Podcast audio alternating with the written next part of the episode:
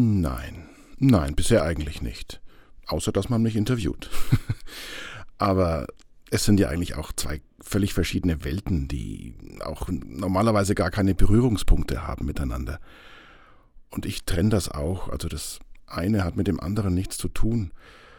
Also, nee, nee, keine Vorteile in irgendeiner Weise bisher gehabt. Will ich auch gar nicht.